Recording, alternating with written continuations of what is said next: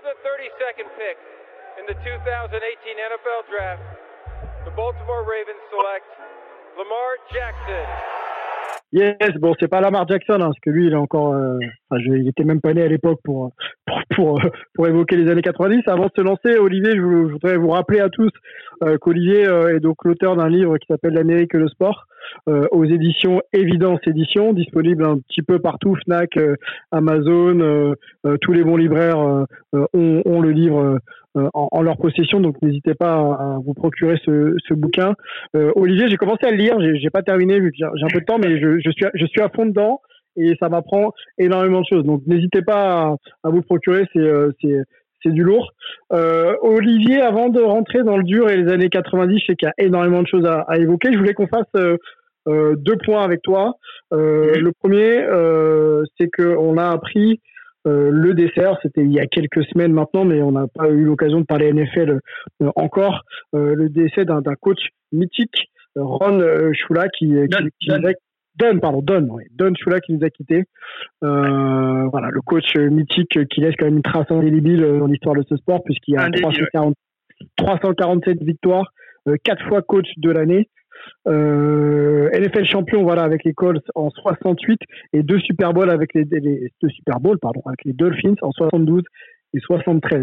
Qu'est-ce que tu peux qu'est-ce qu'on peut rajouter d'autre? Ah non, c'était euh, bah, c'était le plus grand. Euh, il reste euh, toujours aujourd'hui celui qui a, le, qui a, gagné le plus de matchs en, comme coach en NFL devant devant Alas et, et Belichick. Il n'y a que Belichick qui peut-être l'attrapera, mais il faudra il faudra encore à Belichick euh, disons 7-8 ans euh, de, de, coaching pour arriver à, à, à Shula, qui a quand même été coach de Miami pendant 26 ans. Euh, c'est pour dire si euh, voilà.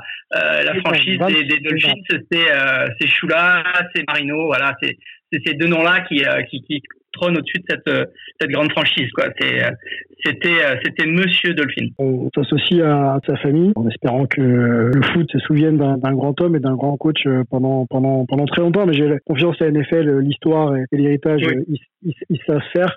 Euh, deuxième, ouais, deuxième point, euh, Olivier, on n'avait pas eu le temps de le, le, faire. La draft, c'était il y a quelques semaines. Coronavirus oblige, euh, passer dans des conditions vraiment, vraiment spéciales. Mais, mais le show a plutôt été maintenu, on va pas dire réussi. Oui, après une, une draft, c'est pratiquement fait pour euh, pour ce genre de choses avec euh, avec des caméras euh, plantées un petit peu dans chaque franchise et quelque chose qui a pu être fait de manière quasi normale pour pour un show qui est aussi très très suivi à la télé, notamment pour le pour le premier tour du jeudi soir, avec une draft qui a pas qui a pas été qui a pas été très surprenante. Joe Burrow a été pris en, en 1 comme prévu, le quarterback de LSU par par Cincinnati. Question, à, question tout de suite, excuse-moi de te, couper. Euh, Joe Burrow, justement, euh, ouais. dans les mock drafts, il y a encore un an, il était euh, dans les, aux, aux, oubliettes, il n'était même pas au premier tour. Comment on peut passer, comment on peut passer de, bah, de cette situation à pas être scouté au premier tour et d'arriver euh, numéro un draft en un an, quasiment bah, Il suffit de faire euh, peut-être la plus grande saison de l'histoire du college football par, par une équipe absolument extraordinaire que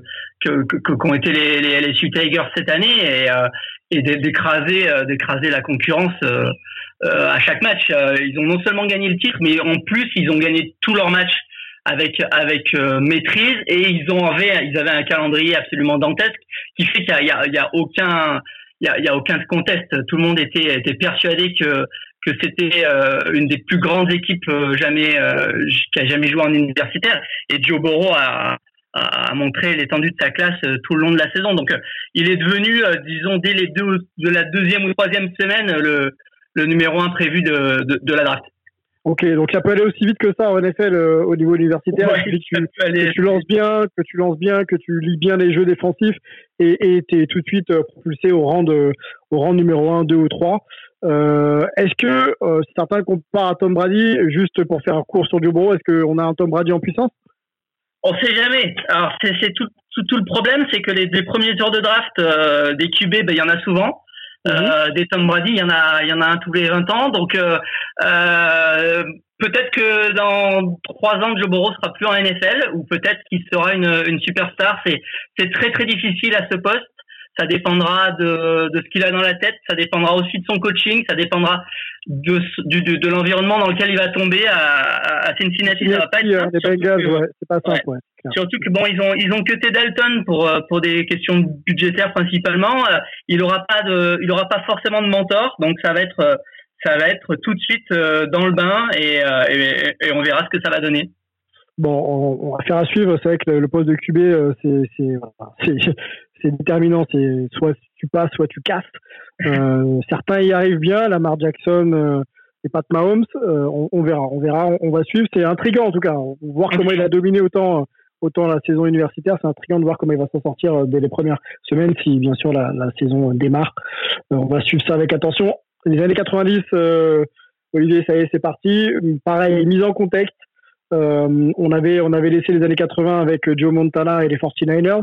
Est-ce que est-ce que la tendance se poursuit ou est-ce qu'il y a un virage qui est pris dans les années 90 alors, c'est la continuation parce que si vous vous souvenez bien, sur les années 70, on avait vu quelque chose de très AFC. La, la, NFC avait pris le, pouvoir dans les années 80 et elle le garde pendant les années 90 parce que là, elle va faire aussi bien que dans les années 80 avec, euh, avec 8 Super Bowls sur 10, avec les 49ers qui sont toujours là, qui vont en gagner un, euh, mais qui vont être euh, dans la course pratiquement pendant toute la décennie. Il va y avoir le grand retour de, Dallas euh, qui va qui va gagner trois Super Bowls pendant cette décennie. Et, donc ça va continuer à être la, domination physique avec des équipes très physiques du côté de la de la NFC avec aussi les Giants les, Redskins les Packers qui vont revenir dans la course donc c'est mhm. la continuation et c'est l'installation aussi bah, de la NFL qu'on connaît aujourd'hui, parce que c'est la c'est la décennie euh, où on a les dernières euh, les, les, les, dernières nouvelles franchises avec l'arrivée de Jacksonville, Carolina en, en 95, mhm. et puis les, les derniers euh, déménagements, puisque on va avoir bah, Tennessee qui va, enfin Houston qui va bouger à Tennessee en 97, le déménagement des Rams à Saint-Louis en 95, et puis le micmac un petit peu des des Browns, puisque on vous rappellera euh, que, que les Cleveland Browns vont déménager à Baltimore en 96 pour renaître à, Cleveland en 99. Donc ça aurait été un, psychodrame un petit peu euh, du côté de, Cleveland avec euh, avec les Ravens qui qui, vont qui vont prendre leur envol à, cette époque-là. Donc depuis jusqu'à les toutes dernières années avec le, retour des Rams à, Los Angeles et, et là, les, les, les, prochains, le prochain mouvement des Raiders à, à Las Vegas, euh, il n'y aura eu aucun mouvement. Donc pendant, pendant 20 ans, la Ligue a, a pas du tout bougé. Et c'est vraiment euh, pendant les années 90 qu'elle va, qu'elle va se fixer et qu'elle va devenir encore plus la, la, la, la machine qu'elle est devenue. Euh, c'est, euh, c'est malgré tout encore une époque où euh, le, le, spot de Super Bowl est, est, abordable puisqu'il coûte que 700 000 dollars en, en, en 1990. Aujourd'hui, il en vaut, il en vaut presque, il en vaut presque que 8, donc euh, c'est c'est plus tout à fait la même chose, euh, mais euh, donc c'est encore une NFL, euh, on va pas dire artisanale parce que c'est déjà la plus grande ligue en construction, là, on peut, non, mais mais qui qui a qui a fini sa construction, on va dire, et qui, euh, qui, commence à, à, dérouler son, son système. Donc les équipes de la décennie, tu en, as parlé, les 49ers, les Broncos, les Bills et, et, et les Cowboys. Euh, juste pour donner un chiffre, les 49ers, alors je l'avais il y a quelques secondes, euh, c'est la franchise la plus victorieuse sur la décennie, 113, 113 victoires quand même. Et les Cowboys, ils prennent 3, 3 Super Bowls sur la, sur la décennie. Ouais, alors c'était la grande, ça a été la, la, grande rivalité. Euh, ils ont fait trois, trois fois de suite 92, 93, 94 la finale NFC euh, Dallas-San Francisco. C'était euh, c'était vraiment la, la, la rivalité euh, année après année avec avec bah là on était, sur, la, la, passation entre Montana et, et Steve Young. Ouais. Et puis de l'autre côté Troy Aikman, euh, Michael Irvin, Emmitt Smith euh, comme euh, comme running back, Jimmy Johnson comme comme coach. C'était c'était c'était une équipe très spectaculaire avec Dion Sanders aussi notamment. donc des équipes très complètes qui étaient qui étaient là toutes les années pendant en tout cas jusque vers les années 96-97. Elles ont elles ont dominé la ligue. En face du côté de l'AFC, ben on avait on avait les Bills qui ont perdu les, les, les quatre premiers Super Bowls de suite euh, des années euh, des années 90 avec euh, avec Marvel Levy comme coach et, Bill Polian qui était son, son, son partenaire déjà dans, dans, dans la défunte USFL et puis ben, Jim Kelly Thurman Thomas, André Reed, Bruce Smith, avec une défense aussi très très spectaculaire et un jeu un peu moins physique, c'est qui, qui, était très très un petit peu en avance sur son temps, avec avec un avec beaucoup d'attaques en no c'est-à-dire euh, des, des, des, des, attaques qui essayaient de prendre de vitesse en, en, en, allant de plus en plus vite, en, en alignant les jeux et, et, en essayant d'épuiser les, les, les, défenses euh, qui étaient euh, encore un petit peu lourdes, notamment notamment du côté de, de la NFC. Ça a failli marcher lors du Super Bowl de 25 en, 90 où, où le, le, Super Bowl se joue sur un, un coup de, pied raté à la dernière seconde par, par les Bills. ça a été un petit peu plus difficile sur les trois suivants mais c'est une équipe qui a compté et qui a aussi euh, euh, un, donné un petit peu un aperçu de ce qu'allait être la ligue euh, des années 2000-2010 avec avec beaucoup plus de de jeux de passe beaucoup plus mhm. ouverts et et un petit peu plus flashy que que ce qu'étaient encore les, les, les grosses les grosses cylindrées de la NFC. Oui, jeu de course et puis et puis, et puis c'était quasiment, quasiment que ça. C'est vrai que le, jeu de passe est vraiment démocratisé. Toutes les équipes, en tout cas, ont essayé de jouer un peu plus à la place pour gagner du terrain. J'ai une question pour toi, moi, euh, Olivier.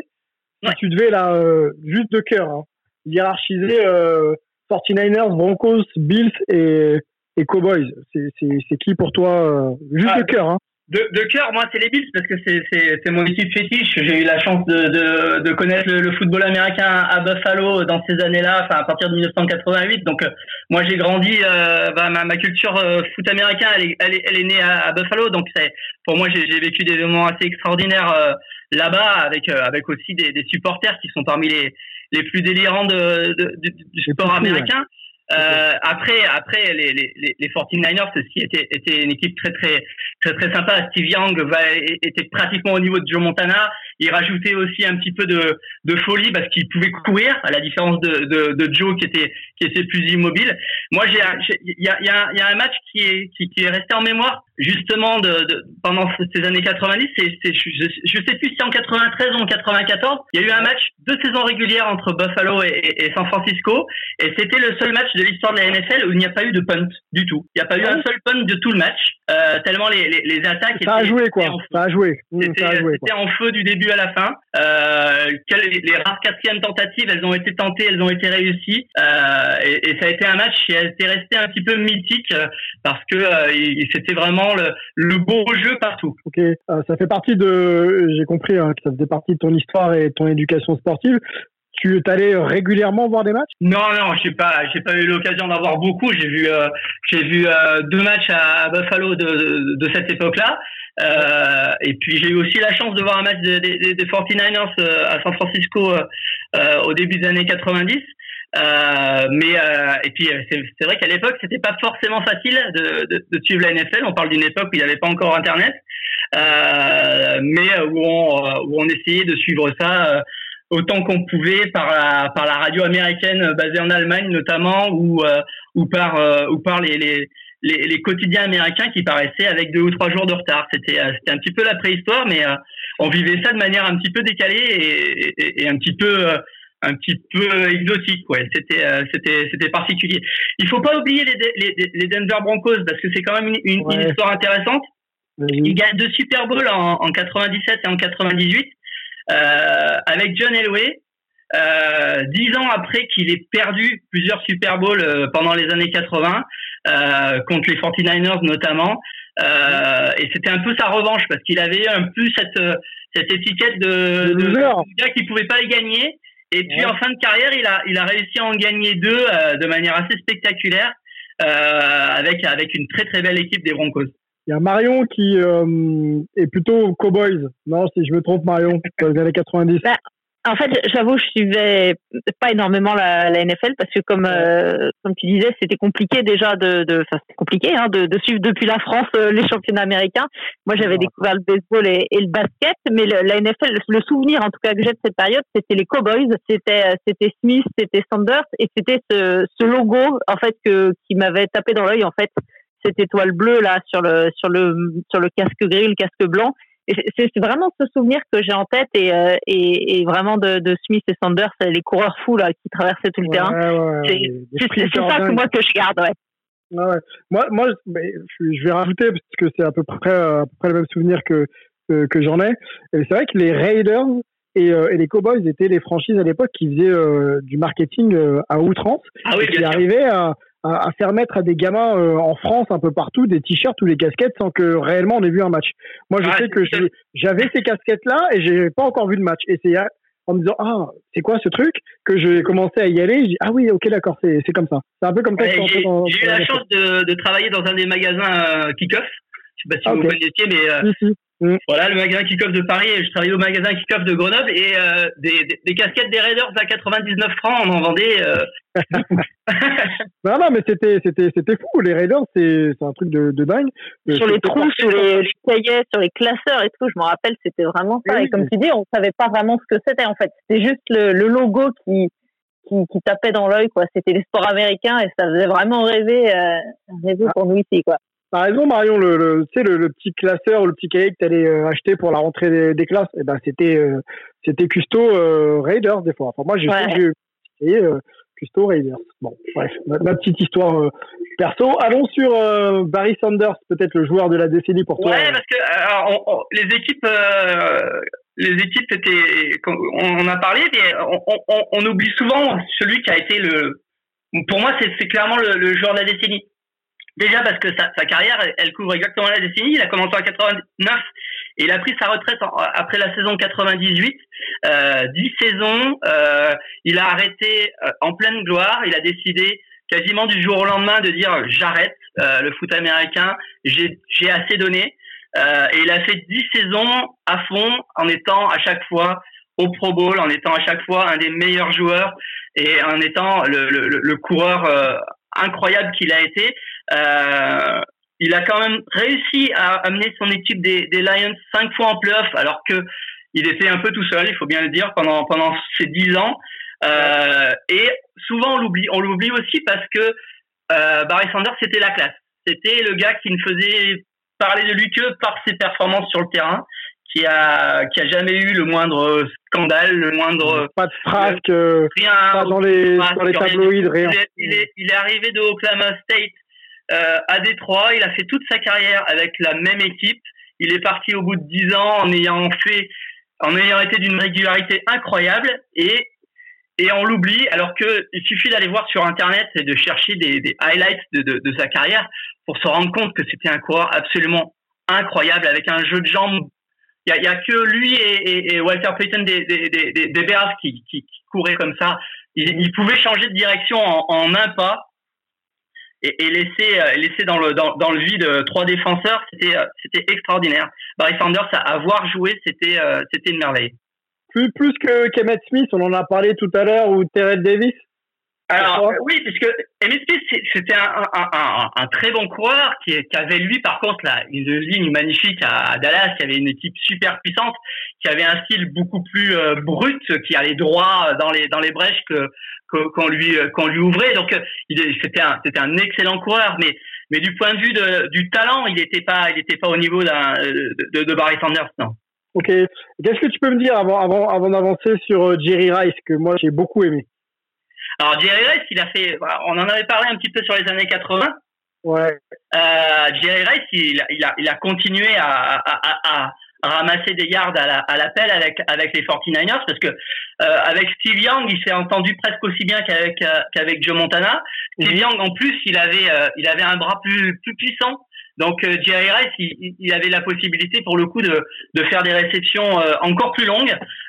Donc il a fait il a fait quelques années vraiment très très spectaculaires avec les 49ers des années 90 Ok, bon, ben, moi c'est pareil, hein, c'est euh, Jerry Rice, et ça a été mon wide receiver quand euh, effectivement je suis arrivé dans la NFL. Je voyais que par lui, euh, j'ai beaucoup aimé les 49ers, donc forcément c'était c'est quelqu'un que j'observais beaucoup. allons toujours sur les petites histoires perso. dès que j'arrivais à, avoir des matchs, euh, je sortais tout de suite, euh, je demandais à ce qu'on me balance euh, un ballon n'importe où et, le but c'était de l'attraper et des fois ça, finissait pas très bien dans les arbres ou des trucs comme ça. Bref. Ah, Jerry Rice, c'était quand même un receveur avec des mains magiques. Hein. Il faisait jamais tomber un ballon. Euh, et, il attrapait tout n'importe comment aussi. Hein. Oui, c'était incroyable. La légende voulait qu'il avait, il avait attrapé ses mains parce que il était fils d'un maçon qui et son père lui balançait des briques pour pour monter les murs et, il les attrapait voilà et c'est un peu la légende qui a fait qui a fait que, que, que Jerry Rice est devenu ce qu'il était. Il, sortait d'une microscopique université et les 49ers étaient allés le chercher sans que personne les, les, les repérait. C'est une très belle histoire, Rice. Yes. allons sur, euh, pour conclure, euh, Olivier, avec toi, sur la NFL euh, Europe. NFL Ouais, parce que c'est un petit peu l'histoire, l'histoire un petit peu particulière de cette décennie. C'est, bah, les années 90, c'est, c'est, le commencement de l'ouverture vers, vers l'international pour la NFL. Le, foot américain commence à, s'implanter, notamment en, Europe. Et, et puis, bah, pour une fois, il n'y a pas de, il a pas de ligue pirate parce que souvent, souvent il y a une ligue pirate qui essaye de, de, de, se, de se lancer et là, ben là c'est la NFL qui se décide à, à lancer une ligue. Donc au début ça s'appelle la World League of American Football parce qu'il y a des il y a des franchises à la fois en Europe et aux États-Unis sur les deux premières saisons en, en 91 et en 92 avec seulement euh, Barcelone, Francfort et, euh, et, et, Londres mhm. euh, côté euh, côté européen. Ça marche plutôt bien. Ils font à peu près 20 000 personnes de moyenne avec avec euh, quelques matchs à Barcelone et à et à Francfort euh, largement au-dessus de ça. Euh, et puis ben il, bon, la, la, NFL essaye de trouver le bon format, ça marche pas trop trop bien dans les dans les petites villes américaines, notamment il y avait des franchises à Sacramento, à Birmingham, euh, dans des villes où il n'y avait pas de, de, de, de, grosses franchises pro. Euh, mhm. ils arrêtent une année ou deux et puis ils recommencent euh, à, à, partir de, de 95 sur une ligue qui va durer quand même jusqu'en 2007. Là, simplement 100% euh, avec des équipes européennes et ça va servir à la fois à être un petit peu la, la, la tête de pont de la, de, de la NFL en Europe et ça va aussi permettre à certains joueurs qui n'ont pas forcément le talent immédiat euh, à la sortie de, euh, de l'université euh, pour, pour jouer à NFL de se faire connaître parce que la NFL Europe, ça sera quand même quelques, quelques bons joueurs de NFL plus tard. Il y a notamment Kurt Warner qui va gagner le Super Bowl 99 avec les Rams qui, qui commence à NFL Europe. Il y a des QB comme Kitna, comme Brad Johnson des Vikings, comme Jack Delhomme de, des, des, Panthers qui ont, qui ont commencé là. James Harrison, le grand linebacker de, des Steelers, a commencé en NFL Europe et ça, ça va permettre à, à, certains joueurs de se faire connaître. Et puis, bah, ça va aussi euh, booster le, le, le, football américain en Europe. Si aujourd'hui il y a des matchs à Londres euh, qui marchent du tonnerre, c'est c'est aussi et surtout grâce à, à, la NFL Europe qui qui a quand même poussé le, le football américain en Europe euh, et mhm. qui a aussi permis à pas mal d'Européens de se faire euh, de se faire connaître parce que la NFL réservait euh, toujours un certain nombre de, de, places dans les rosters pour des joueurs locaux. Et ça a permis à, à, pas mal de joueurs français, allemands, anglais de se faire connaître et de percer dans ce sport. Ok, une ligue, une ligue de développement, quoi, une ligue d'expansion, on va dire. Une ligue de développement avec, avec, un niveau qui était, qui était quand même intéressant, qui permettait de voir du bon football. Alors c'était une ligue de, de printemps, donc ça allait de, de d'avril à, juin et c'était euh, c'était plutôt sympa à voir, ouais. Ok, euh, ça me fait penser euh, qu'on a eu euh, dans, dans, dans, les débriefs la chance d'accueillir Samir Hamoudi, aujourd'hui journaliste pour RMC Sport, et qui est qui est un ancien INSEP et un former donc ancien NFL Europe. NFL Europe big up, big up à, à Samir. petite question, cette histoire de la NFL Europe me fait penser un peu à cette volonté qu'a de, de, de s'étendre aussi et éventuellement d'avoir une ligue, plusieurs ligues euh, dans le monde. Est-ce qu'aujourd'hui, on peut penser euh, que la NFL pourrait être une ligue, euh, on va dire, presque mondialisée? C'est l'ambition. Alors là, bon, on sait que cette année, euh, il y aura sans doute pas de match à Londres et pas de, pas, pas de match à Mexico comme comme c'était malgré tout prévu qu'il en est. On peut euh, sans doute, hein, je pense que c'est acté, hein, en tout cas à Londres. Oui, oui, normalement c'est acté, euh, mais la NFL a quand même derrière la tête d'avoir euh, d'avoir une franchise, en tout cas à Londres, à, relativement moyen terme. L'objectif avait été même mis que qu'on y bougerait peut-être les, les Jacksonville Jaguars qui, qui sont systématiquement chaque année.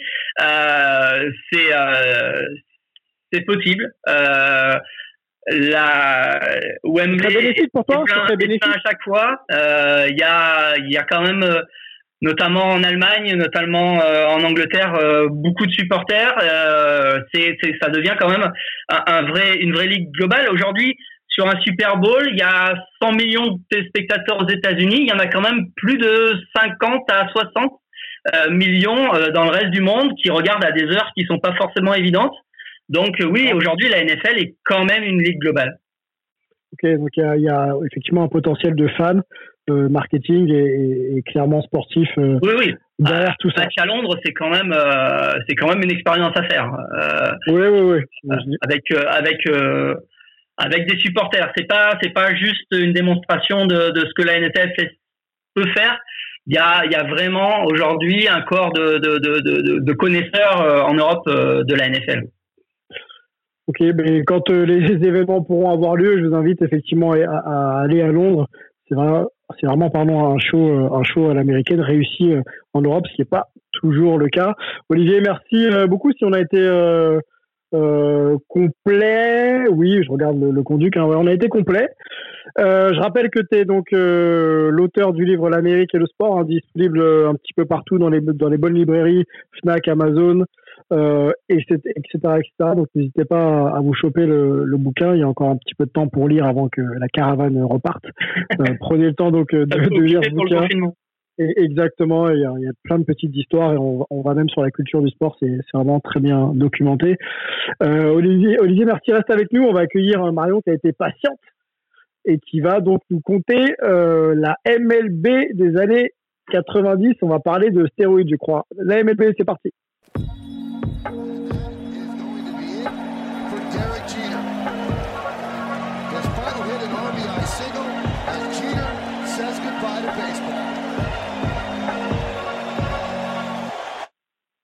Yes. Eh ben allons-y. La MLB des années 90, Marion, c'était quoi? Euh, bah, comme tu l'as dit, c'est malheureusement, malheureusement, on est en plein dans la, ce qu'on appelait la stéroïde era. Alors il y a, y a eu un Gaëtan, on a parlé sur les décennies précédentes, il y a, toujours eu hein, des, des, questions, des problèmes de, de drogue hein, dans le dans le MLB. Et là, dans les années 90, on passe, on passe aux stéroïdes, on passe aux piqûres, on passe aux hormones de croissance. Et cette époque, elle est, elle est un petit peu, euh, je vais dire, euh, comment caractériser? Il y a des joueurs emblématiques, si on peut dire, avec des gros guillemets. On parle des Mark McGuire, des Sammy Sosa, des José Canseco, des Barry Bonds. C'est facile, hein, c'est des gars qui ont euh, des bras, euh, je sais, des, des, des, bras surdimensionnés, des muscles, ouais, à la des incroyables. ouais, ouais, mais plus. Là, il faudrait quatre Rafael Nadal pour faire un Mark McGuire, je pense. Donc, c'est un peu ces joueurs-là qui vont marquer euh, malheureusement la, la, la, décennie des années 90 qui sera euh, ben, en conséquence, conséquence directe, décennie de la course au record, au mythique record de home run de, Roger Maris, qui était de 61 au moins dans une saison. Et là, bien évidemment, euh, et ben, ces gros bras vont, vont s'employer pour battre ce record. Ça se passe, euh, on va un petit peu à la fin des années 90, mais c'est en 98, hein, cette course au record. Euh, il faut savoir qu'à l'époque, c'est un peu un secret polichinelle, hein, cette stéroïdera vu le profil des joueurs, on se doute qu'il y a quelque chose de quand même pas très normal. Alors, la MLB, je, ouais, je, me permets. Comment on laisse faire Pourquoi on a laissé faire alors qu'effectivement c'était un secret de polichinelle? Euh, On sait que les joueurs euh, triplent de volume au niveau euh, des bras, etc. on laisse faire? On, on dit rien? On Exactement, on dit rien en fait parce que quelques années avant, on en parlera peut-être euh, tout à l'heure, quelques années avant, il y a eu l'histoire de la grève de 1994 en MLB où il n'y a pas eu de World Series, ce qui est quand même euh, un drame hein, pour ce pour ce sport. Et donc en fait, euh, cette course au record, c'est un peu pour la MLB malgré ce qu'on imagine, c'est un peu une façon de remettre la MLB sur le devant de, de la scène en fait parce que ben, le basket, on est en plein dans de la dance, c'est l'époque Jordan à fond. Mhm. Euh, c'est la NFL, c'est la NHL et la MLB a, besoin de, de, se montrer en fait, a besoin d'être là, d'être au milieu de ce sport, enfin de ce sport US. Et du coup, cette course au home run en fait, eh ben elle est encouragée, tant pis par la, la MLB, parce que ça fait parler du baseball, parce qu'à l'époque, on le sait, mais on n'en parle pas du dopage, bien entendu. On dit pas que McGuire euh, est dopé, tout ça. ça on, on l'imagine, mais en fait, déjà, il n'y a aucune preuve, il n'y a pas de test positif. Mhm. Donc on, on, dit rien, on laisse faire et, euh, et donc eh ben ils vont euh, taper des home à, à non à non plus finir. C'est simplement pour ça. Hein, J'allais dire c'est une question de ouais de, de marketing. Protéger la belle, ouais, protéger la belle histoire. Protéger ouais, exactement. Donc cette course home run, bah, elle se finira euh, bah, donc par c'est Mark McGuire hein, qui va battre le, le record mythique En 98, il va finir la saison avec 70 home runs, donc 9 de plus que Marit. Euh, Sosa aussi va battre le record et finira à 66. Et ce record, il sera finalement battu. Alors là, on va dépasser un tout petit peu les années 90. Il sera battu encore une fois en 2001 par Barry Bond, 73 home runs. Ça reste à ce jour hein, le record de run, mais euh, mais bon, on pourrait mettre une, une un astérisque euh, à, à côté, bien entendu. Quel, quel Barry Bonds, quoi. Ouais, exactement. Donc c'est c'est vrai, c'est vraiment ça. Donc les années 90 au baseball, c'est un jeu de puissance. Il y a beaucoup moins de stratégie, il y a beaucoup moins de vols de base. Gaëtan, vous avez parlé de Ricky Anderson, ce fameux fabuleux voleur de base qui courait euh, qui courait partout dans les années 80. Bah, il y a moins de ça, il y a moins de stratégie, il y a moins de vols de base. Euh, c'est vraiment un, un, changement, quoi. C'est les frappeurs. il y a aussi, ben, il faut pas oublier de parler des lanceurs. Et il y a aussi en 90 l'émergence. En fait, les lanceurs partants commencent à faire de moins en moins de, de manches. Et c'est la naissance des vrais releveurs et surtout des closers, des lanceurs qui finissent les matchs, euh, les spécialistes de la neuvième manche. Et c'est euh, l'avènement de, des deux meilleurs closers de l'histoire à ce jour, c'est Trevor Hoffman et bien sûr Mariano Rivera, qui débute sa carrière dans les années 90. Donc il y a un vrai changement de, de style de jeu hein, en MLB. Le, le, baseball euh, est modifié dans. Ouais, puis ça fait émerger d'autres, euh, d'autres, euh, d'autres stars entre guillemets. Ouais, ouais, exactement. Ouais. D'autres personnalités qui émergent et, et, d'autres rôles sont starifiés, quoi. Ouais.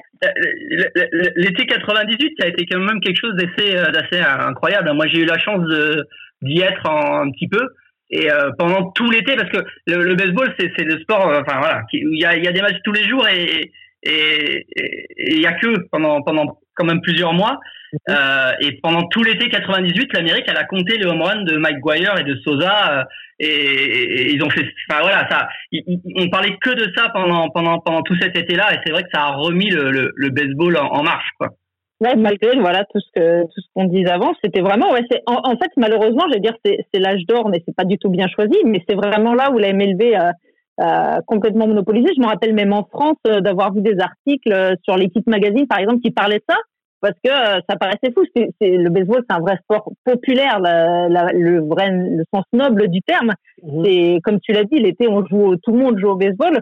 Donc là, c'était ouais, la, la, MLB, il se passe quelque chose de fou pendant cet été 98, mais malheureusement, euh, c'était euh, la folie un peu un peu trafiquée quoi. Un petit peu trafiquée, ouais. Bon, après, on a, comme on a dit, on a voulu protéger l'histoire et il fallait créer une histoire un peu solide autour de ce sport-là. Quand euh, en face il y a des, des Jordan ou on, l'a dit euh, tout à l'heure des des, euh, des Gretzky ou des Lemieux qui font qui font fort, il faut effectivement que le baseball fasse parler de lui.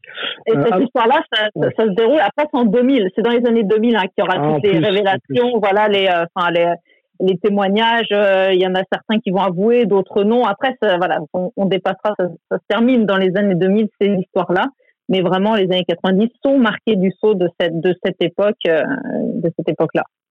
Alors, euh, restons dans les années 90, euh, c'est de, de, de, de la même manière, on est en,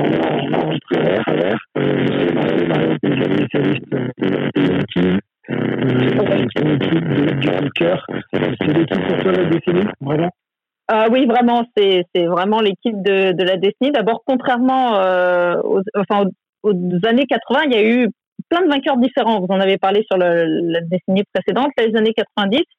Euh, il y a deux, trois grandes équipes qui se détachent. Il y a les Blue Jays, on parlait tout à l'heure du Canadien de Montréal. Bah, il y a les Blue Jays de Toronto qui s'imposent dans le sport américain par excellence. En 92 et 93, c'est quand même un sacré pied de nez euh, aux États-Unis. Il y a les Braves, dont on va parler, et bien sûr donc euh, les Yankees euh, la naissance de ce qu'on a appelé le corps fort, c'est-à-dire les, quatre joueurs mythiques de cette époque-là, les Jeter, Rivera, Posada, Petit, qui débutent tous leur carrière MLB en 1995, ils débutent ensemble.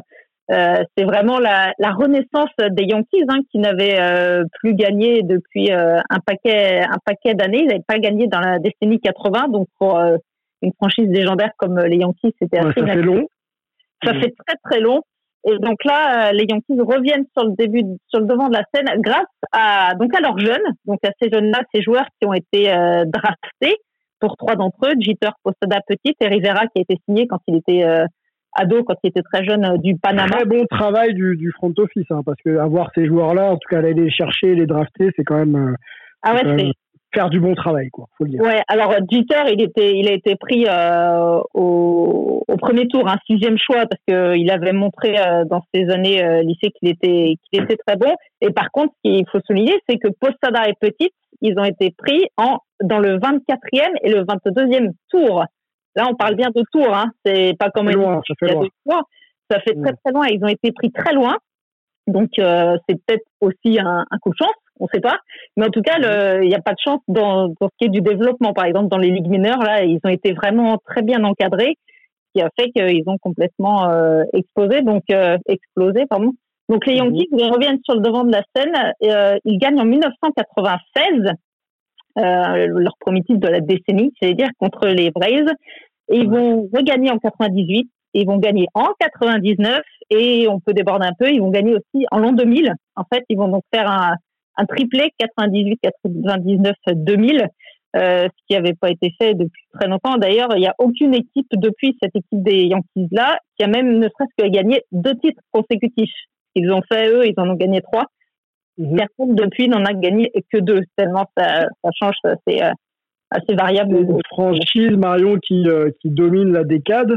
Euh, par son talent ou euh, parce qu'il y a aussi ça manque un peu d'adversité en face? Alors c'est quand même. je, provoque un peu, hein, mais. Non, mais tu, tu, peux.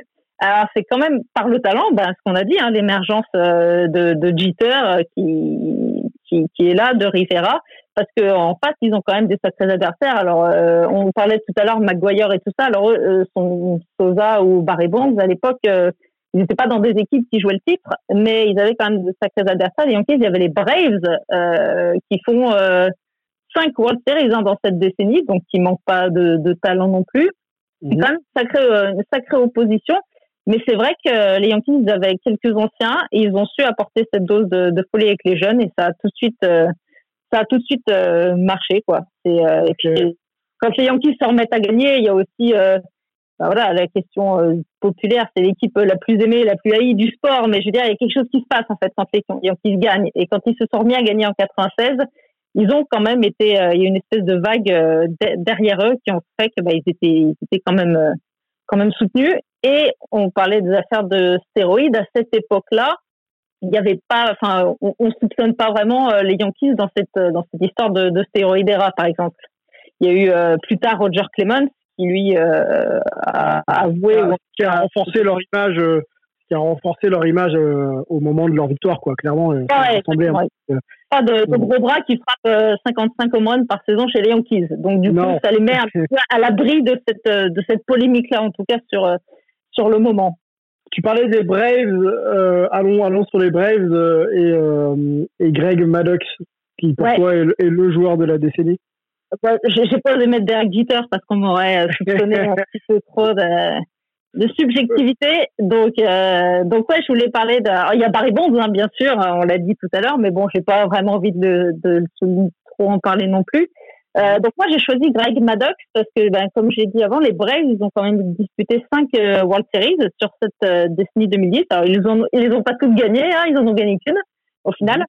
Mm-hmm. Mais Maddox, euh, c'était un lanceur, un lanceur partant exceptionnel. Il a gagné quatre titres Cy Young, c'est-à-dire le titre de meilleur lanceur de la saison régulière. Il l'a gagné à quatre reprises et quatre fois consécutivement, ce qui ne s'était jamais fait. Alors, il a gagné une première fois en 92. Il était chez les Cubs hein, à cette époque-là, 92, mais après 93, 94, 95, il était euh, à Atlanta. Euh, c'est un joueur, Greg Maddox, qui a de multiples records. Hein. Il a été, il a 18 Gold Gloves, c'est-à-dire qu'en plus d'être un excellent lanceur, il était un excellent défenseur. Euh, il a été élu au Hall of Fame en 2014 avec 97,2% des voix, donc ce qui est absolument euh, énormissime hein, pour sa première année d'éligibilité.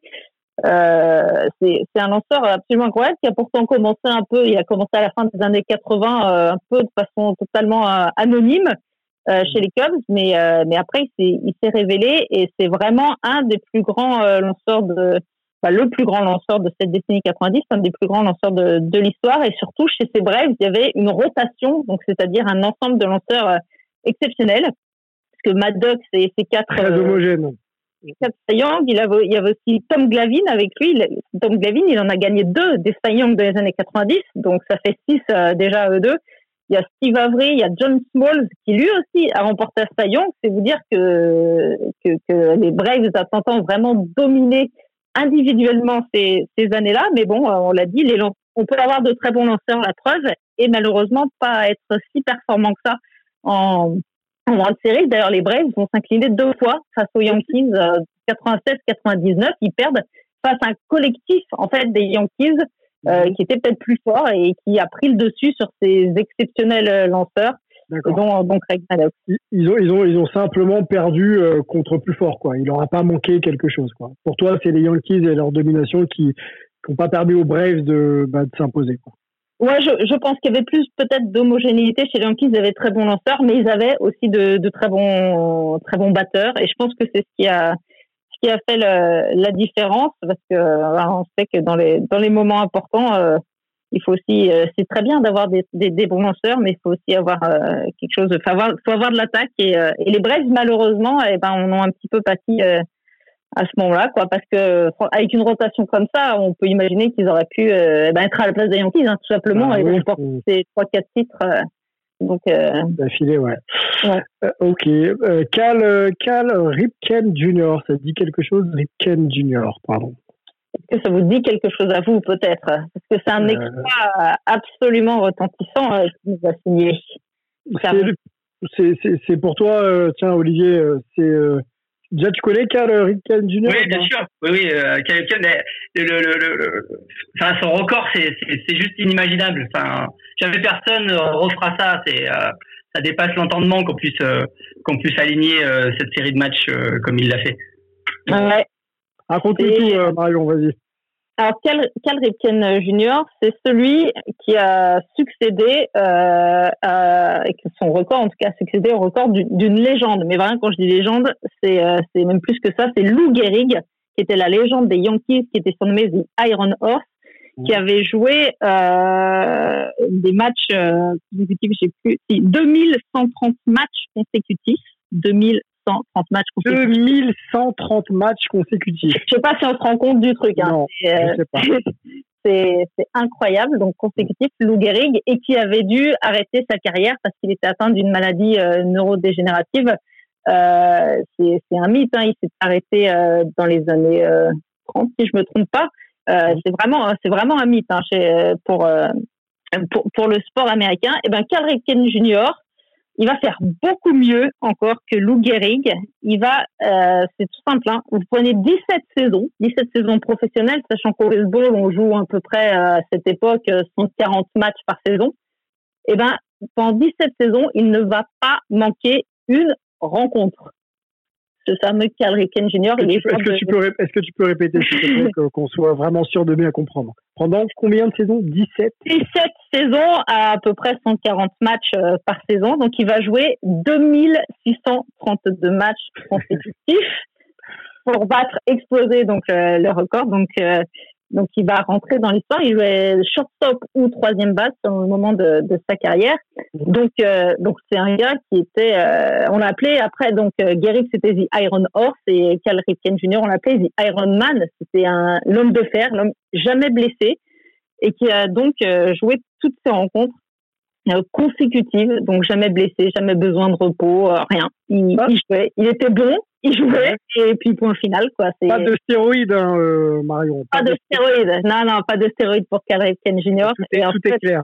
Non, non, il était bon. Il, il était bon et en plus euh, il jouait au shortstop, donc c'est un, c'est un endroit euh, exposé hein, aux blessures. Ah, euh, en shortstop, c'est pas, c'est pas champ droit. Hein, c'est c'est ah, pas simple. Hein.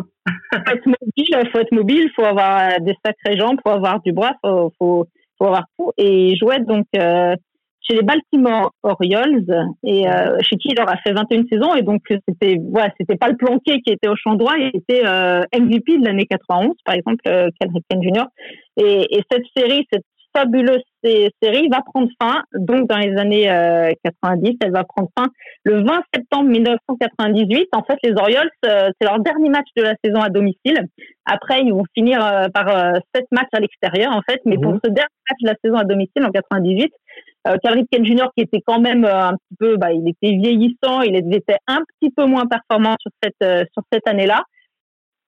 Et en fait, il sent peut-être que que, que eh ben, à la reprise de la saison suivante, on va un peu le, le, enfin, le coach va être embêté, quoi. Est-ce qu'il va toujours falloir le faire jouer finalement? Parce que s'il est moins bon, au bout d'un moment, quand même, peut-être qu'il y aura quelqu'un à sa place. Donc, il demande, en fait, à son entraîneur, ce, 20 septembre, il dit, je veux, je ne veux pas jouer ce, ce match. Donc, en fait, c'est lui qui prend la décision de prendre ce day off. De, c'est pas son entraîneur qui lui dit, euh, va sur le banc. Je pense que l'entraîneur n'aurait jamais osé faire ça de toute façon. Qui peut le faire? Mais qui peut le, qui peut le faire? Je pense que c'était au joueur effectivement maintenant de prendre ses décisions. Il a, il, a mérité en tout cas. Il avait mérité de se dire, euh, bah, je, je, prends du recul. Et ce qui est assez marrant, c'est qu'en fait, euh, sur la feuille de match qui, était, qui a été exposée dans le vestiaire ce jour-là, donc quelques heures avant la rencontre, personne n'était au courant de cette décision, mais la feuille de, à part le coach, la feuille de match est exposée et en fait, on voit euh, en troisième base euh, un, Ryan Minor au lieu de voir le nom de Cal Ripken Jr. qui était là depuis 17 ans. en fait, c'est un rookie ce Minor. Et en fait, lui, il croit à une blague quand il voit son nom sur le sur le line-up de départ. Il se dit ah bah ils m'ont fait une blague, les gars, ils m'ont mis sur le sur le line-up, mais en fait, c'était pas une blague, c'était simplement la décision donc euh, de de Ripken Junior de de pas faire ce ce dernier ce, ce, match et en fait euh, euh, le match débute et au premier out du match à élimination, le public se lève et le public de Cam Daniels se, se, lève et il y a une, une ovation mais qui dure mais je sais pas combien de, de, de minutes en fait pour saluer cette extraordinaire performance de de, de Carrie Jr. pour saluer vraiment ça. Et en fait, euh, pour l'anecdote, il jouera finalement euh, les sept euh, derniers matchs de la saison à l'extérieur. Il va reprendre, c'est-à-dire une mini-série. Et puis il va continuer un petit peu à jouer les, les saisons suivantes. Il va jouer jusqu'en 2001. Et donc il aura forcément, bah, il sera, il sera vieillissant, il aura moins de, de, de, c'est ça, ouais, d'impact, on va dire. Mais voilà, c'est vraiment une, une légende. Ce record, euh, comme tu disais, sera, sera jamais battu. C'est impossible aujourd'hui d'imaginer un joueur qui joue dans n'importe quel sport, hein, qui joue 17 saisons sans jamais prendre deux jours de, de repos. Et en fait, au baseball, en plus, c'est démultiplié par le nombre de matchs. Quoi. C'est 2630 matchs, c'est absolument 32 matchs. C'est absolument incroyable. ahurissant. Ok, euh, je, je, connaissais pas le, j'avais pas en tête le nombre de matchs. Je, je savais que ça avait été euh, une sorte d'Ironman de son sport, mais euh, c'est vrai que quand on resitue le nombre de matchs, on se dit ouais, ouais là quand même, euh, c'est vraiment, c'est vraiment très très lourd. Euh, Marion, pour pour pour conclure, c'est vrai que le, temps passe énormément. Peut-être une histoire marquante. Alors on a parlé de Jordan et de sa legacy au Chicago Bulls, mais il faut savoir qu'il s'est arrêté pour rejoindre le baseball après son premier titre donc en 93. Peut-être parler un petit peu rapidement de Jordan, mais surtout de, de, de l'histoire un peu controversée aussi euh, de la grève de 94. Donc euh, Jordan, en plus de ça, était dans la ligue euh, en 94. Ouais, alors la, la grève, c'est vrai, Gaëtan, on avait déjà parlé quand vous aviez fait l'émission sur les, les, saisons un petit peu un petit peu interrompues, mais je ne pouvais pas passer à côté de, de, Michael Jordan. On est en plein dedans, c'est un peu la hype forcément. Eh oui, Michael Jordan a joué euh, au baseball. Euh, donc, comme tu disais, il a, il a annoncé sa retraite en octobre 93, hein, après le troisième titre euh, des Bulls. Et en fait, c'est trois mois après le, meurtre de, de, son père, et on sait qu'il vivait une période ben, très très compliquée. donc, il annonce sa, sa retraite et cinq mois plus tard, il annonce qu'il signe avec les Chicago White Sox, donc club de baseball des Major League, qui appartient à Jerry Reinsdorf, qui est aussi le propriétaire des Bulls. Ça tombe bien. Euh, il faut savoir que Jordan, pendant euh, ces quelques mois où il va jouer au baseball, eh ben, il sera toujours payé par les Chicago Bulls. Il sera payé 4 millions euh, de dollars pendant cette saison. Euh, on peut parler, vous en avez parlé, hein, de Scottie Pippen, euh, bah, il gagnait moins et lui, il joue pourtant bien chez, chez, les Bulls pendant que Michael Jordan s'amusait sur, sur un terrain de baseball. Donc, il. Oui. Vas-y, vas-y, vas-y. vas-y. Donc il signe, euh, il signe avec les, les, White Sox, mais bon, au baseball, euh, c'est pas parce qu'on signe chez White Sox que directement on va on va arriver en Major League et qu'on va jouer contre les Yankees ou autres. Donc Michael Jordan, euh, il est débutant professionnel au, au, baseball. Il y a joué dans son dans son enfance, mais il n'y a plus joué en fait depuis ses années lycée, puisqu'après il s'est totalement concentré sur le sur le basket. Donc il va rejoindre ce qu'on appelle le farm system, c'est-à-dire les les équipes de développement en fait de cette franchise des White Sox il va jouer au niveau double A. Et son entraîneur à cette époque-là s'appelle Terry Francona. Et Terry Francona, c'est un futur double vainqueur des World Series euh, avec les Red Sox. Et il est coach actuel des Wizards. Donc, c'est vraiment une grande figure de, de, de la MLB. donc, Eric Cantona garde un, un, excellent souvenir du passage. Il le dit, il en témoigne pour aujourd'hui. Il se rappelle vraiment de, de cette année passée avec Michael Jordan. Alors, et, euh, et il en parle vraiment avec beaucoup d'affection, en fait. Marion, est-ce que, euh, bon, on sait que avec le temps, ce, passage un petit peu au baseball, euh, euh c'est plutôt été vu comme une tâche dans la carrière de Michael Jordan. Euh, après, il y a eu des raisons qu'on a expliquées d'ailleurs dans, dans les débriefs de The Last Dance. Est-ce qu'il a été pris au sérieux, Jordan, avec tout le statut et tout l'aura qu'il avait sur les terrains de basket à son arrivée dans le baseball? Est-ce est qu'il a été pris au sérieux cette carrière, cette envie d'être pro et d'être peut-être même un très très bon joueur? Alors, alors au début, bah, il y avait beaucoup de curiosité en fait. C'était au départ forcément de la curiosité. Euh, les premiers matchs qu'il va jouer euh, avec euh, avec donc son équipe des Birmingham Barons, s'appelle cette franchise, cette, cette, équipe école de, des, des White Sox. Les stades sont pleins, c'est de la curiosité, mais c'est vrai que dans ses débuts, c'est un peu compliqué euh, sur un terrain de baseball. On s'en profite pas comme ça, joueur de baseball professionnel. Donc il y a eu un petit peu de ouais de de, de moquerie, j'allais dire. Il y a même sur Sports Illustrated qui avait fait sa, sa une sur une, mhm. sur une Michael Jordan qui échappe en fait une balle. On voit la balle qui tombe de son gant, un peu d'une façon de dire. Je sais plus quel était exactement le titre, mais genre, euh, ben voilà, c'est pas c'est pas du basket quoi. Enfin, euh, Michael, ouais, nous fait quoi. Et en fait, et en fait, surtout avec le recul aujourd'hui, parce que là, il y a eu pas mal d'articles qui sont, qui sont sortis récemment euh, grâce à, à The Last Dance, comme on parlait de Jordan. Il y a beaucoup d'articles sur, sur le Michael Jordan baseballer qui sont sortis. Et en fait, aujourd'hui, les gens prennent ça avec beaucoup de recul en se disant, mais, euh, en fait, on s'est moqué de lui, mais, mais déjà, il avait une, petite trentaine d'années, si, si je me trompe pas. Ouais, 30, 31 ans, 30 et 31 ans. Et, et, vraiment, pour lui, c'était, c'était nouveau. Enfin, il, découvrait un, un sport qu'il n'avait plus joué depuis ses années lycée. Donc, c'était pas facile. Tout Michael Jordan qu'il était, euh, c'était, c'était compliqué. Et en fait, il y a beaucoup de recul aujourd'hui. Et quand on regarde euh, finalement ce qu'il a fait, on s'est dit, mais c'était pas si mal, en fait, pour un gars qui, qui, voilà, qui, qui, arrivait et qui débarquait dans ce monde-là qu'il ne connaissait pas. Une il faut dire qu'une des premières questions qu'il a posées, Jordan, quand il arrivait, on lui a dit, bah, tu joues avec euh, Birmingham. Il est dit d'accord. Il a dit, ah, bah, comment, euh, comment on se déplace? Comment ça se passe, les, les voyages, les déplacements? On prend l'avion. Et là, euh, tout le monde l'a regardé en lui disant, non, non, mais on prend un bus. On se déplace en bus et les déplacements bus, et eh ben, ça met 12 heures, quoi, quand il faut aller jouer à, à l'autre oh bout de Donc, c'était vraiment quelque chose qu'il qui, ne connaissait pas et en fait, euh, il s'est vraiment pris au jeu. Il a eu d'excellentes relations. Autant euh, on disait parfois que Jordan, il était sur un terrain de basket ou tout ça, il était très, un peu virulent avec ses coéquipiers, enfin à l'entraînement et tout ça, ça se passait pas forcément bien avec tout le monde.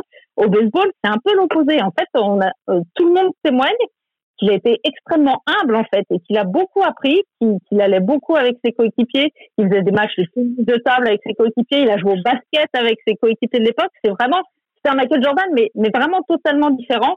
Et Terry Francona, le, donc son coach à l'époque, il en dit aujourd'hui qu'en fait, euh, déjà ils sont toujours en contact, ils ont gardé d'excellentes relations, et il dit qu'en fait cette expérience-là lui a un peu, lui a donné, lui a redonné, en tout cas l'envie, euh, le, la motivation, enfin, lui a vraiment redonné quelque chose. Et peut-être, je ne sais pas, là c'est peut-être moi qui le dis, mais peut-être que sans ce passage-là où il a tout réappris à zéro, où il s'est senti beaucoup plus libre qu'il n'était mhm. en NBA, eh ben peut-être que sans cette expérience-là, il n'y aurait peut-être pas eu la suite, il n'y aurait peut-être pas eu les titres, j'en sais rien.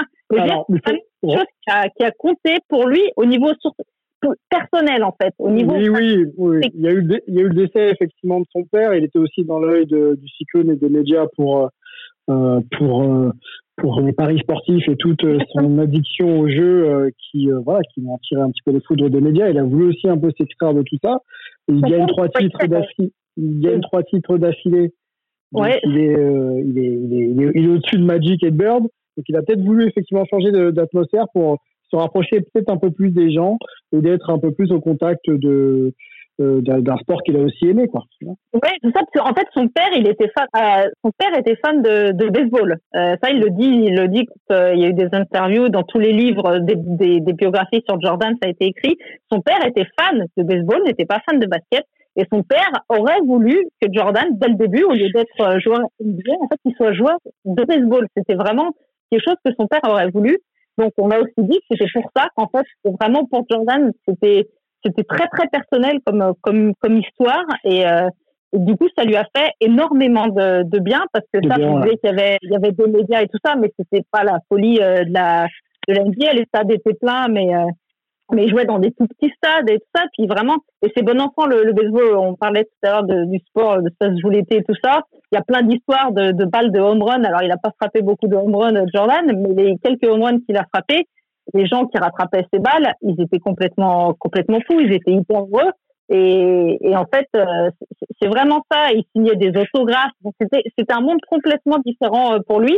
Alors l'expérience, elle n'a pas duré très très longtemps. Elle s'est terminée donc euh, au mois d'août, septembre, puisqu'il y a eu cette fameuse grève de, de, de 84 L'expérience s'est arrêtée là.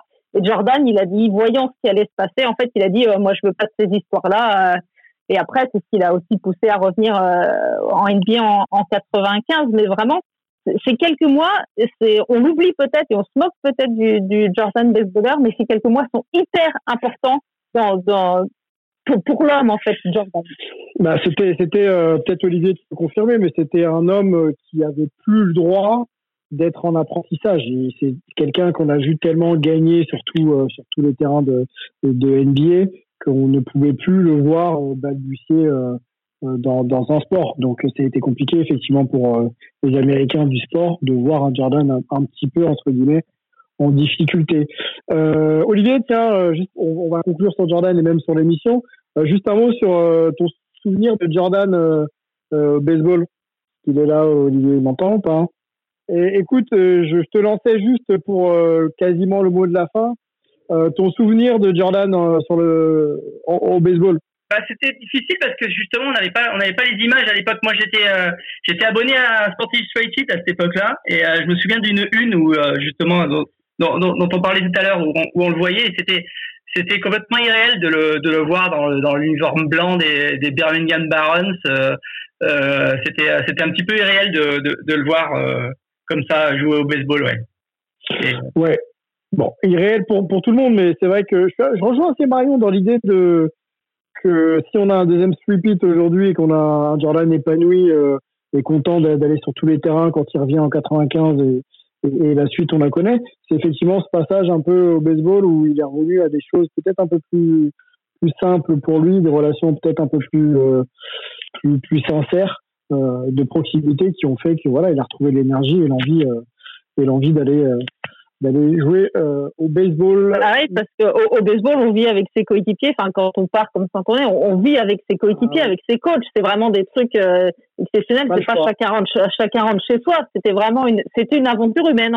C'est une aventure humaine, le, le, baseball, et encore plus dans les ligues mineures. et, pour et, pour quelqu'un de la trompe de Jordan, c'était vraiment le l'humilité. En fait, il a retrouvé, euh, je pense, tout le plaisir et euh, le plaisir du sport et le plaisir d'être avec avec des gens qui, qui eux n'avaient pas d'a priori sur lui. En fait, ils l'ont pris comme un rookie, comme un débutant, et il a fait sa petite euh, sa petite histoire pendant pendant pendant ces mois de de 94 et, euh, et, et donc je dis il y a plein d'articles en ce moment qui sont sortis notamment ESPN le journaliste mhm. justement qui avait fait l'article on parlait de, de Sports Illustrated là le journaliste qui avait signé l'article à l'époque en se moquant euh, du, du Jordan baseballer eh ben, il fait un mandat honorable aujourd'hui il prend le recul et il dit mais en fait voilà, faut, faut pas oublier qu'il débutait, il avait 30 ans, il débutait un nouveau sport professionnel et il mettait au défi quiconque, en fait, euh, Jordan ou pas Jordan, de, réussir ce qu'il a fait en fait sur un sur un terrain de baseball. Euh, il faut pas oublier que c'était de la double A, donc c'est vraiment, enfin, c'est le baseball euh, rural, des petites villes, dans des petits stades, avec des matchs qui se, qui, en, journée, c'est c'est un, un, un monde de quasiment, euh, enfin, qu'on voit dans, au, cinéma, Enfin, c'est mm. pas la, c'est pas la grande ligue. Hein. Il était vraiment euh, là euh, accessible à, à, à, à, tout le monde subitement. C'était, c'était ça qui était impressionnant. vous l'auriez vu réussir? Euh, alors, il y a des ces entraîneurs de l'époque en fait disent qu'avec peut-être un ou deux ans ou deux ou trois ans de plus en ligue mineure, qu'il aurait peut-être pu faire pu faire se faire une place en MLB, mais ça lui aurait encore demandé bien, euh, ils disent au moins deux ans. Et à son âge aussi, enfin, il y y a, son âge aussi qui, qui jouait. Est-ce que euh, équipe de MLB lui aurait laissé, euh, lui aurait laissé une place dans un roster à, à 33, 34 ans, on ne sait pas. Mais en fait, euh, voilà, c'est ce qui se dit aujourd'hui quand ses coachs moi, ils disent bah oui, mais comme comme n'importe quel joueur qui joue en double A, il lui aurait fallu encore un ou deux ans, et ben pour pour continuer à jouer ces matchs-là, et ben et pour peut-être percer. Donc ça ça restera un, un, un, mystère, mais mais pourquoi pas? C'était pas c'était pas totalement exclu que qu'un jour il y, il y parvienne, mais bon, on saura jamais. on saura jamais. Ok. Ben, c'est le mot de la fin. Du coup, Marion, Olivier, merci, merci de m'avoir participé à ce, un numéro de hype euh, déjà 20. Merci pour vous d'avoir été patient, d'avoir été jusqu'au bout de cette, euh, de cette euh, édition émission. on se retrouve bah, très vite, très vite pour un prochain numéro.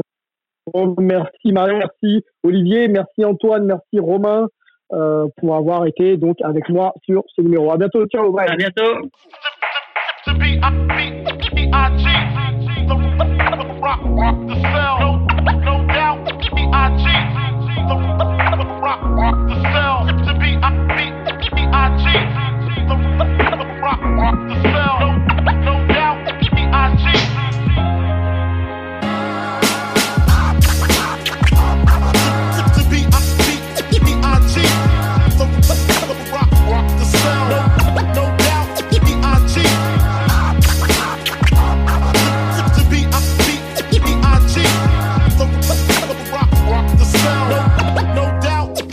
cheat. I cheat.